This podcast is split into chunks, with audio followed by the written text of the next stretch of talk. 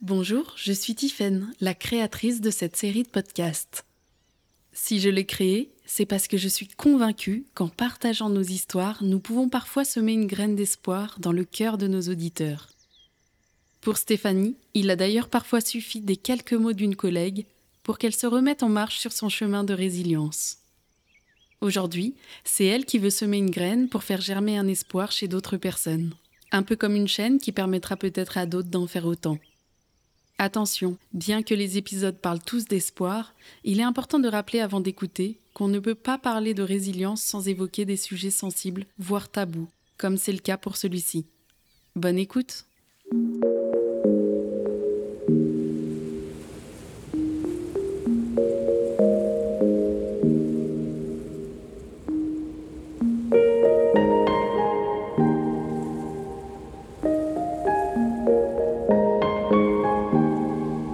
La voix des Lucioles.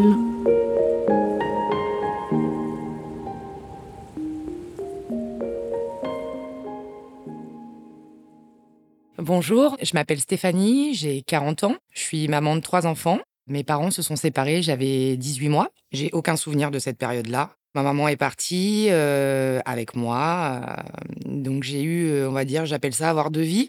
J'avais une vie pseudo-normale chez ma maman, voilà, famille recomposée, un beau-père, deux, deux sœurs qui sont venues après moi, et un week-end sur deux, la moitié des vacances chez mon papa. Ça a duré quelques années comme ça, jusqu'au jour où, sur les alentours de 7-8 ans, mon père, sur un mensonge, a réussi à obtenir ma garde pendant un an. Et en fait, une fois qu'il a obtenu ma garde, j'ai vu la vie qu'il menait avec les femmes, parce qu'il y en a eu plusieurs hein, avec lesquelles il a vécu violence verbale, violence physique avec elle, euh, pas avec moi. Et ça a été un an de, de violence euh, psychologique, je dirais. On avait un terrain, un grand terrain, hein. mais euh, c'est une maison où toutes les pièces étaient en continu. Pour aller dans une pièce, il fallait toujours passer par une autre. Donc, de la cuisine, on passait à la salle à manger. De la salle à manger, on passait à la chambre de mon père. De la chambre de mon père, on passait aux toilettes. Et du toilette, on passait à ma chambre. Et de ma chambre, on passait à la douche. Douche avec, euh, c'est quelque chose qui restera aussi souvenir, une douche à poussoir en fait. Des détecteurs en fait, on appuie. Il y a un temps défini. En fait, j'avais le droit d'appuyer une fois pour me mouiller. Je me savonnais, il fallait que je rappuie une fois. Et j'avais pas le droit à plus. Et en fait, ça déclenchait quelque chose dans la cuisine. Et si jamais j'avais le malheur de rappuyer une troisième fois, c'était, euh, c'était quelque chose de, de voilà, c'était euh, troisième guerre mondiale.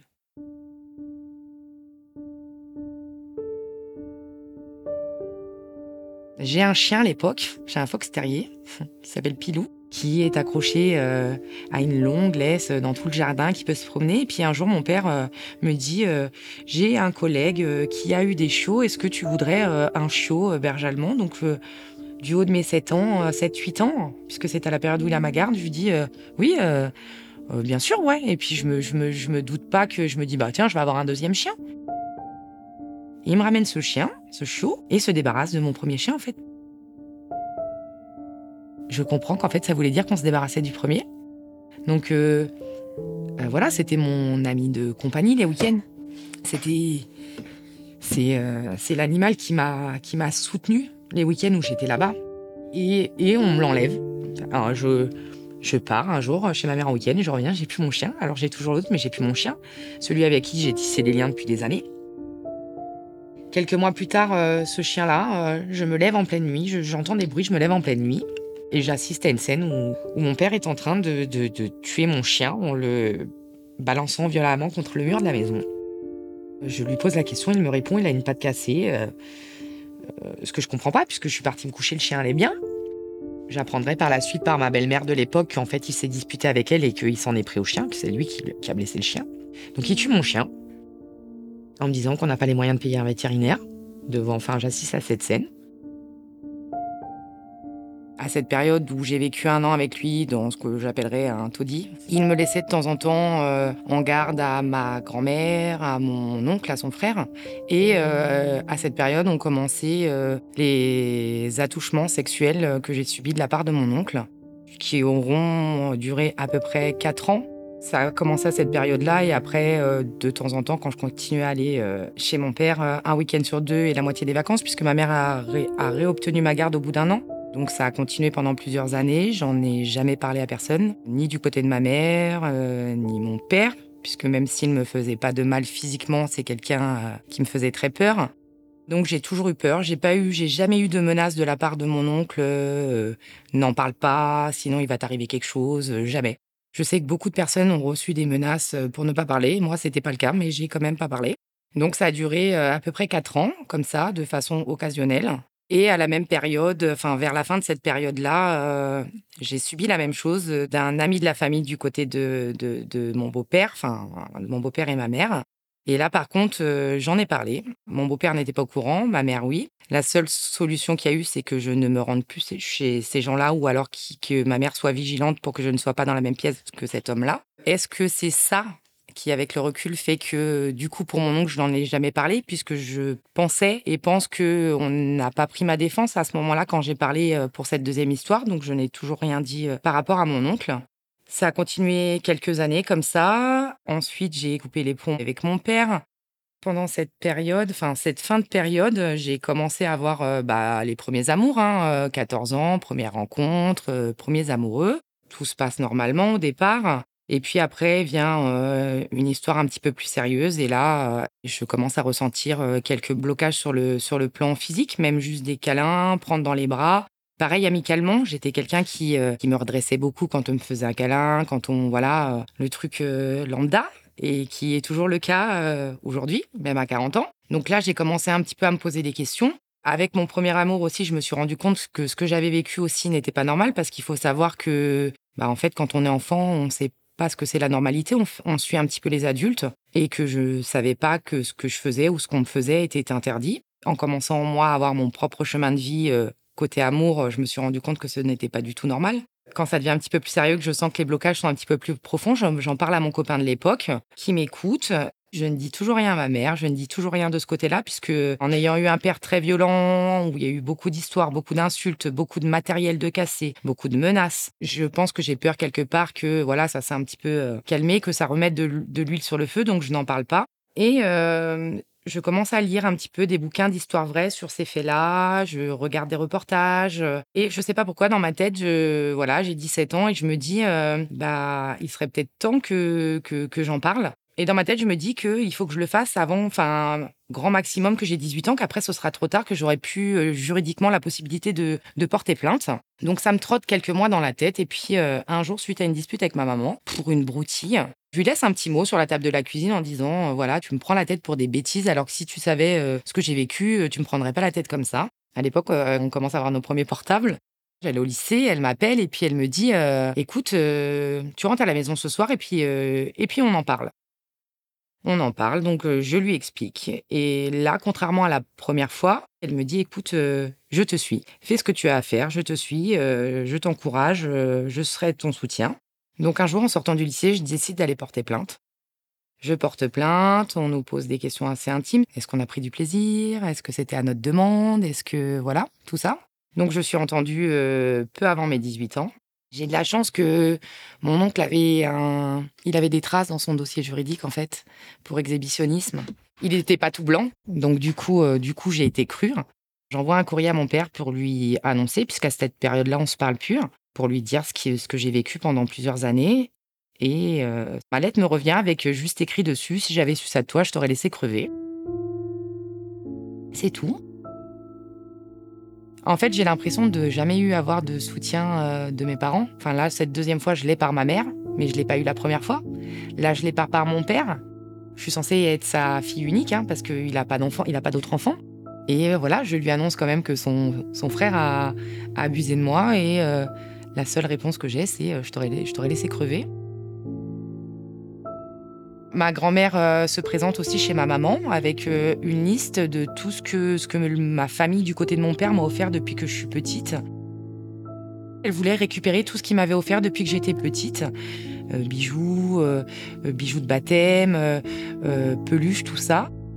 J'apprendrai plus tard aussi que mon compte en banque a été, sur lequel, disons, pendant des années, mis un petit peu de sous, a été vidé. Je pense qu'on m'a retiré à ce moment-là ce statut de, fille de cette famille. Elle repart sans rien.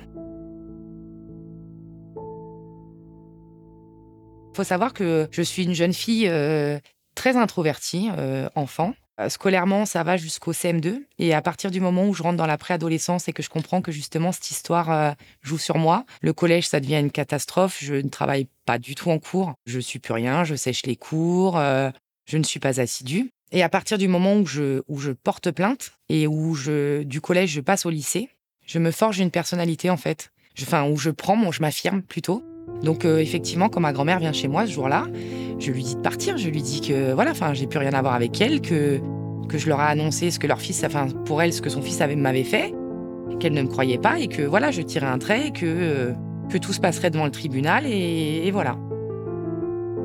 Avant que, que, le jugement lieu, ait lieu, euh, je reçois quand même euh, des coups de fil de ma grand-mère et de mon père, des menaces de mort, des propositions d'argent pour retirer ma plainte des insultes. La procédure a été assez rapide. L'avocat, le jugement se fait dans la région où habite euh, l'accusé. Alors j'ai absolument pas voulu mettre ma mère euh, dans des soucis financiers puisqu'on était une famille modeste. Donc euh, je prends un avocat commis d'office. Je dois me rendre donc dans le département de, de mon oncle voir mon avocate de temps en temps. Une première confrontation a lieu euh, donc dans le département de, de, mon oncle. Et euh, sur la route, euh, on me téléphone et on me dit écoutez, ne venez pas à la gendarmerie, votre papa et votre grand-mère sont en train de faire un scandale. Je pense qu'ils savent que vous arrivez ou qu'il va se passer quelque chose. Ils n'ont pas l'intention de partir. On se donne rendez-vous devant. C'était l'office du tourisme du village d'avant. On se donne rendez-vous là-bas. Et je me retrouve dans une camionnette de gendarmes on me place à l'arrière de, la voiture, on me couvre d'une couverture pour pouvoir euh, passer euh, la grille de la gendarmerie et passer à l'intérieur sans être vu de mon père et ma grand-mère. La confrontation a lieu, euh, il n'y a pas d'échange entre mon oncle et moi. Il ne nie pas, mais il ne parle pas non plus. Je suis entendue, je commence à raconter les faits. Mon père et ma grand-mère sont présents. mon père me coupe, mon père m'insulte de salope, que c'est moi qui ai cherché. Donc il se fait euh, condamner par la cour à, une amende et sortir de, la salle. Quand on porte plainte contre notre bourreau, violeur, euh, malgré que je n'ai pas de souvenir ou que j'ai mis de côté, je ne sais pas encore, tout acte sexuel est considéré comme un viol sur mineur de moins de 15 ans. Donc euh, ça a été considéré comme un viol sur mineur de moins de 15 ans. Mon oncle est jugé, mon oncle reconnaît les faits. Il est jugé à 5 ans de prison dont euh, ans ou trois ans euh, avec sursis, avec obligation de soins, obligation de, ne pas m'approcher. Je je réagis pas. Je me dis juste, euh, je suis enfin reconnue comme victime. Les portes se ferment. Je m'apprête à partir du tribunal et je me retrouve face à face avec mon père. Bien, bien sûr, je suis encadrée toujours de gendarmes, puisqu'ils avaient un petit peu ciblé la personnalité de mon père. Et mon père me dit, de toute façon, t'inquiète pas, il y a que les montagnes qui ne se rencontrent jamais. Quand il me dit ça, j'ai peur parce que tout me revient en mémoire. Alors, euh, j'ai pris une claque dans ma vie par mon papa, mais j'ai assisté à tellement de violence, que ça soit sur ma mère, malgré qu'ils soient séparés, sur mon beau-père quand il se croisait, sur son frère, sur ses femmes, sur mes animaux de compagnie. J'arrive même pas toujours à comprendre à l'heure d'aujourd'hui pourquoi, alors que mon oncle avait déjà un, petit dossier avec quelques traces de, de mes faits, comment ça se fait qu'il a préféré croire son frère plutôt que de croire sa fille. Je me dis juste, euh, voilà, je suis victime et les blocages que j'ai qui sont arrivés, ça va être, euh, ça y est, c'est, c'est voilà, à cette époque-là, je me dis, c'est jugé, ça y est, c'est bon, je passe à autre chose, euh, ça va enlever mes blocages. Alors on me propose quand même d'avoir un suivi. On me propose, hein, on me donne pas d'adresse, on ne me donne pas de liste. On me propose d'avoir un suivi psychologique ou en individuel où il existe des thérapies de couple avec des personnes qui ont vécu la même chose. Je prends ça dans un coin de ma tête et je ne fais rien. Je ne fais pas de thérapie. Je me dis juste que moi, ma thérapie, c'était de, de porter plainte et que ça y est, c'est fini. Et, en fait, euh, pas du tout. La violence dont j'ai assisté via mon père, en fait, c'est quelque chose que j'ai commencé à, reproduire en étant en couple.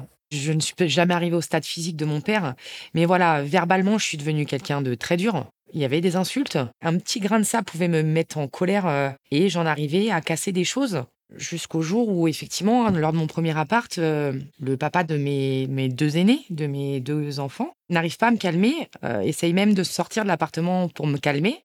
Et il n'y arrive pas tellement ma colère est décuplée. Et en fait, pour quelque chose qui, j'en ai même pas le souvenir, mais qui n'était pas quelque chose de, de grave, il appelle ma mère On habitait pas loin, on habitait à moins d'un kilomètre. Elle vient, elle voit l'état de l'appartement et elle me dit Mais Stéphanie, stop, analyse la situation là. Ta façon de réagir, elle te fait penser à personne. Et là, je prends une claque dans la figure et je me dis Ouais, à mon père, tout ce à quoi je veux pas ressembler. Elle me dit Regarde, tu vis au pied d'un étang. Voilà, quand t'es en colère, t'es énervé, va faire un tour d'étang. Si au bout d'un tour, t'es pas calmé, fais-en un deuxième, fais-en un troisième, va prendre un bol d'air. Mais si c'est de la personne à laquelle tu veux pas ressembler, c'est ton père, ne reproduis pas. Effectivement, ça met une claque, je ne reproduirai pas. Mais je garde ce fameux fort caractère euh, quand je m'exprime. Je suis quelqu'un qui a énormément peur de l'abandon, puisque je pense que j'ai été euh, quelque part abandonné par ma mère la première fois où je lui ai dit que j'avais subi des attouchements, même si j'en subissais par deux personnes parallèlement, que j'ai complètement, totalement été abandonné par, euh, par mon père, totalement été abandonné par ma grand-mère paternelle.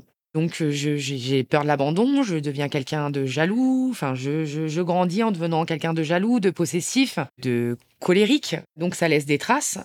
Je mène ma vie, je me marie, j'ai des enfants, mes enfants grandissent euh, et je me rends bien compte à un moment donné que euh, qu'il y a toujours des blocages physiques des amis qui vont avoir des soucis, euh, que je vais pas réussir à consoler juste en les prenant dans les bras. Donc je suis quelqu'un qui est très présente pour tout le monde. On peut m'appeler jour et nuit. Je suis toujours là. Je fais tout ce que je peux, mais le tactile, je ne peux pas. Je ne peux pas consoler quelqu'un en le prenant dans mes bras. Suite à mon divorce, je suis allée voir des psychologues, des psychiatres. J'ai fait de l'hypnose. Et donc forcément, on a repris ma vie depuis le début. On m'a fait travailler bah, cette histoire-là que je pensais oublier parce que ça avait été jugé alors que pas du tout. Euh, m'enlever la part de, culpabilité que j'avais de ne pas avoir dit non, en fait, pendant toutes ces années, de ne pas en avoir parlé. Le fait que j'en voulais aussi à ma mère que la première fois, euh, rien ne se soit passé euh, et que du coup, je, je, ne lui ai pas parlé de la deuxième. tout ça a été travaillé à cette période-là, mais le blocage corporel était toujours là.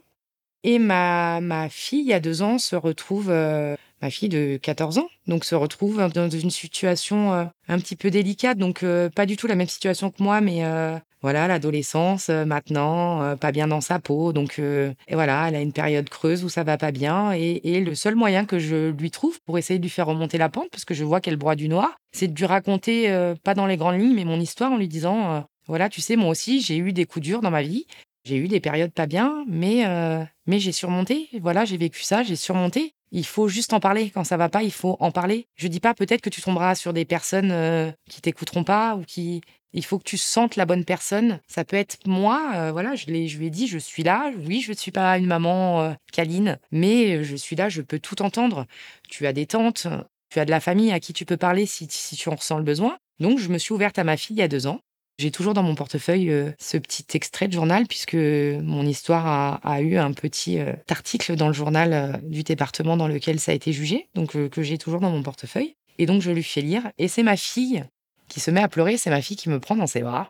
Et là, je sens que il y a un problème. Enfin, j'y allais pour la réconforter, je me retrouve à ce que ce soit ma fille qui me réconforte. Et là, je me dis, il faut que, il faut que je retravaille ça. Il faut, voilà.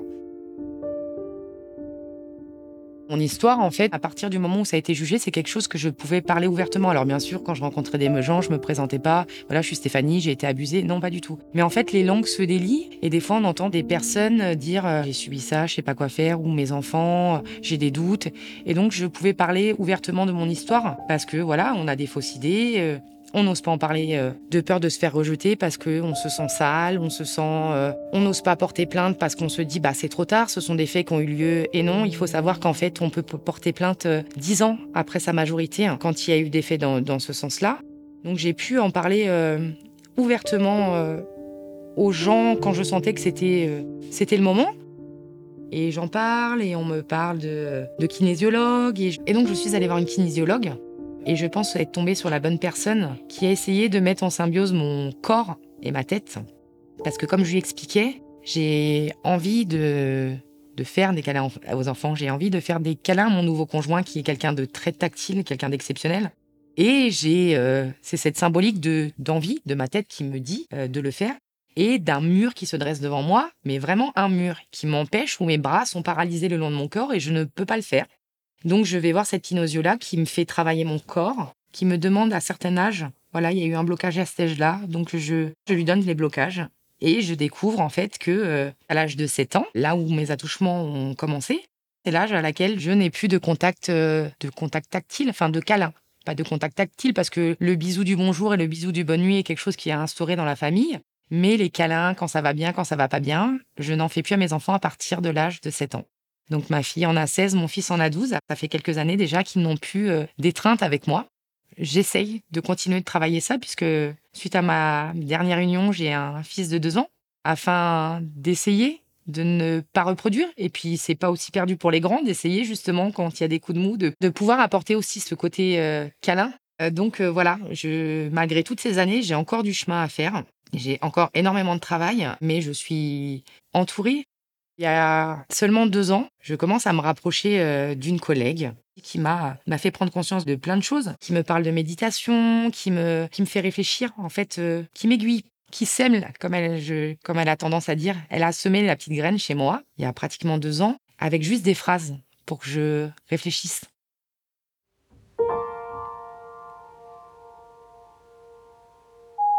Je sais pas trop quoi te dire parce que euh, je n'aurai pas la réponse à, ton problème.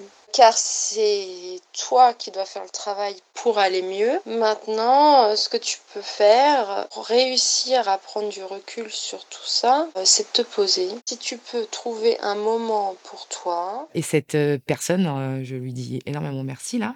Ça m'a fait prendre aussi conscience que une blessure, ça soit à l'âme ou au corps d'ailleurs, la méditation fait du bien, l'alimentation fait du bien aussi. Et en fait, ça soigne les maux de la tête et ça soigne aussi les maux du corps. Et en fait, juste avec des petites phrases qu'elle me disait, elle a été d'un soutien, euh, d'un grand soutien. Et du coup, je sais que j'ai encore du travail à faire, mais je sais que je suis dans le, dans le bon chemin grâce à elle, parce qu'elle a su chez moi semer cette petite graine. Et chez moi, elle a germé. Parce que des fois, tu essayes de semer des graines chez les gens et ça, ça germe pas. Et moi, j'ai été très réceptive. Elle m'a aidée avec sa manière. C'est une des premières personnes, mais qui te dit pas quoi faire. On te dit pas, euh, moi j'aurais fait ça ou moi je ferais comme ci, moi je ferais comme ça. Comme je dis, elle plante une graine avec une phrase. Et c'est toi qui vas réfléchir à cette phrase et ce qu'il en découle. Il faut savoir que je travaille euh, dans le milieu euh, de la petite enfance. Je pense que c'est pas anodin non plus. Je pense que le fait de travailler avec des enfants m'a fait prendre du plaisir à partager des choses enfants, même si moi j'étais adulte. Comme on m'a enlevé une partie de mon enfance à moi, euh, je pense que c'est une façon à moi de leur apporter ce que moi j'ai pas eu. Donc je pense que, que mon métier est en lien avec ce que j'ai vécu. Le fait que je sois attachée à tous les animaux, de la mouche à, ah voilà, à, n'importe quel animal. Euh, je suis fan de nature, de pouvoir voir les animaux dans la nature. Je vis en maison maintenant, j'ai des hérissons qui viennent dans la maison. Euh. Swan, est-ce que tu as mis les croquettes aux hérissons pour qu'ils mangent?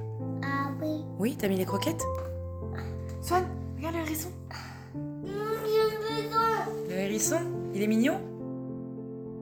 J'ai un lien, je ne peux pas vivre sans animaux, je ne peux pas vivre sans, sans, sans être entouré euh, de, de, de, tout ce que ça m'apporte en fait. J'ai jamais été jugée suite à mon histoire, que ça soit euh, mon ex-conjoint, mon conjoint, euh, de la famille, la famille de mon conjoint. Voilà, j'en ai toujours parlé ouvertement. J'ai jamais vu les gens mettre de barrières. Et donc, j'avance petit à petit. J'ai lu beaucoup de choses par rapport à des faits euh, similaires à mon histoire, où voilà, on lit que quand on a subi ce genre de choses, on peut avoir tendance à reproduire, ou quelques années, ce sont des gens qui sont jugés également, ou qui ont commis les mêmes choses, et en fait non, c'est pas quelque chose d'écrit. J'ai entendu des personnes dire je veux pas avoir d'enfants parce que j'ai peur de refaire subir ce que j'ai vécu. Non, c'est pas c'est pas écrit. Faites-vous aider. Peut-être que moi aussi j'aurais peut-être dû aller en discuter avec quelqu'un beaucoup plus tôt et pas me contenter de voilà, ça a été jugé, je suis victime et, euh, et je vais bien. Parce que non, en fait, euh, pas du tout. Chacun peut s'en sortir. Chacun trace son chemin. Et je suis sûre que, que chacun, on a au moins une personne qui peut être à l'écoute. Faites-vous entourer. Il y a des personnes très bien pour ça. Et après, pareil, j'ai envie de dire, euh, pour avoir vu plusieurs personnes, si au premier, deuxième rendez-vous, vous le sentez pas changer de personne, c'est pas un échec. Les rencontres de psychologues, de psychiatres, il faut tomber juste sur la, sur la bonne personne. Ça peut très bien aller pour quelqu'un avec cette personne, pas vous. Ne vous arrêtez pas un échec parce que moi aussi ça j'ai fait. J'ai fait des rendez-vous. Je me suis dit ça sert à rien, je laisse tomber. En fait non. Il faut juste trouver la personne avec qui on rentre en connexion et qui vous fait euh, réfléchir. Moi, j'estime, euh, voilà, même si j'ai quelques, je vais pas mentir, j'ai des, j'ai quelques séquelles euh, psychologiques, on va dire, quelques blocages, mais je m'en suis sortie. Je me suis mariée, j'ai eu ma maison, j'ai eu des enfants. Bon, voilà, je j'ai divorcé, je me suis remis en couple, j'ai eu un nouvel enfant. On peut s'en sortir. Je sais que, que ce qui m'est arrivé, ça, je suis pas la seule à qui ça arrivé. Je veux que mes enfants puissent savoir qu'ils peuvent compter sur moi, que peu importe ce qu'ils ont, malgré que des fois on ait des choses euh, très compliquées, c'est pas pour ça qu'on va reproduire exactement la même chose. Non, il suffit de se dire, euh, je vais montrer que je, que malgré tout ça, je suis quelqu'un fort, je vais rebondir, je vais construire ma vie, je vais. Après, je pense que chacun fait son, son chemin de vie. Tu choisis la direction dans laquelle tu vas. Après, je pense aussi, euh, c'est une question d'entourage et pourtant, je pense m'en être sortie. Et pourtant, je vais pas dire que j'ai été super entourée à ce moment-là par la famille. Ma mère m'a accompagnée, mais il n'y avait pas plus de dialogue que ça. Le quart de l'histoire, ma mère ne le connaît pas. Les détails, elle ne les connaît pas. Comment ça se passait, ou quand, elle m'a jamais posé de questions. J'ai pas été ni psychologiquement parce que j'ai pas eu de suivi, euh, j'ai pas eu de suivi de professionnel à cette époque-là, ni par personne en fait. J'ai pas. Et à l'heure d'aujourd'hui, euh, je pense que je suis une personne saine qui suit son chemin. C'est une suite, euh, c'est ma suite logique quoi je suis sûre et certaine que dans l'entourage de chacun, si chaque personne réfléchit bien, il y a au moins une personne qui est la bonne personne à qui parler et qui va pouvoir nous donner de très bons conseils ou nous orienter, nous soutenir, même nous accompagner. Moi, je sais que, voilà, malgré que ça soit un truc d'il y a longtemps, je sais qu'il y a deux ans, cette collègue de travail a été la personne qui va m'aider encore aujourd'hui à, à travailler et à évoluer et à, en faire quelque chose d'encore plus positif pour moi, pour mes enfants. Cherchez bien autour de vous. Après, certains diront mais non, il y a des professionnels. Faites un rendez-vous, ça coûte rien. Faites un rendez-vous. Vous l'avez pas senti, refaites un deuxième. Vous l'avez pas senti, prenez une autre personne. Faut pas oublier, moi je pars du principe aussi que ces spécialistes, ils ont leur propre histoire, donc ils ont, ils ont quand même une vision à eux de penser. Il y a une personne pour tout le monde tout le monde.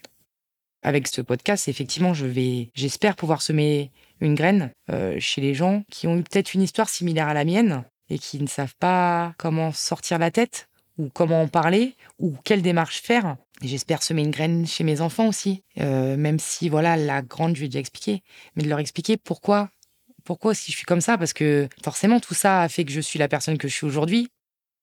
Je me dis que des fois je suis une guerrière, euh, des fois je suis un peu à terre, et que très souvent je suis un petit peu les deux, mais que malgré tout ça, euh, parce que des galères, il y en aura encore. Hein, euh, voilà, j'en aurai personnellement, mes enfants en auront, mon entourage en aura, mais je suis toujours debout et, et j'essaye. Et je continue d'essayer et je me relève toujours et je me relèverai toujours et j'avance, je continue d'avancer. J'ai le sentiment que le, jour où, ma collègue euh, écoutera ce message, elle me dira euh, J'ai semé la graine chez toi, et toi, tu as ressemé la graine chez les autres. J'espère euh, semer la graine chez d'autres, personnes. La vie, elle, elle mérite clairement d'être vécue, malgré les obstacles, malgré les galères. Je vais pas dire que c'est rien, mais c'est un grain de poussière par rapport à tous les moments, tous les moments qu'on peut passer il n'y a même pas besoin de dire être entouré, même des, moments seuls, euh, dans un cadre, de se prendre un peu de temps, de réfléchir, de, prendre du temps à soi. vous êtes en forêt, vous êtes, euh, vous êtes euh, dans, un lieu, même à la maison. la vie mérite clairement d'être vécue pour toutes les bonnes choses qui nous arrivent.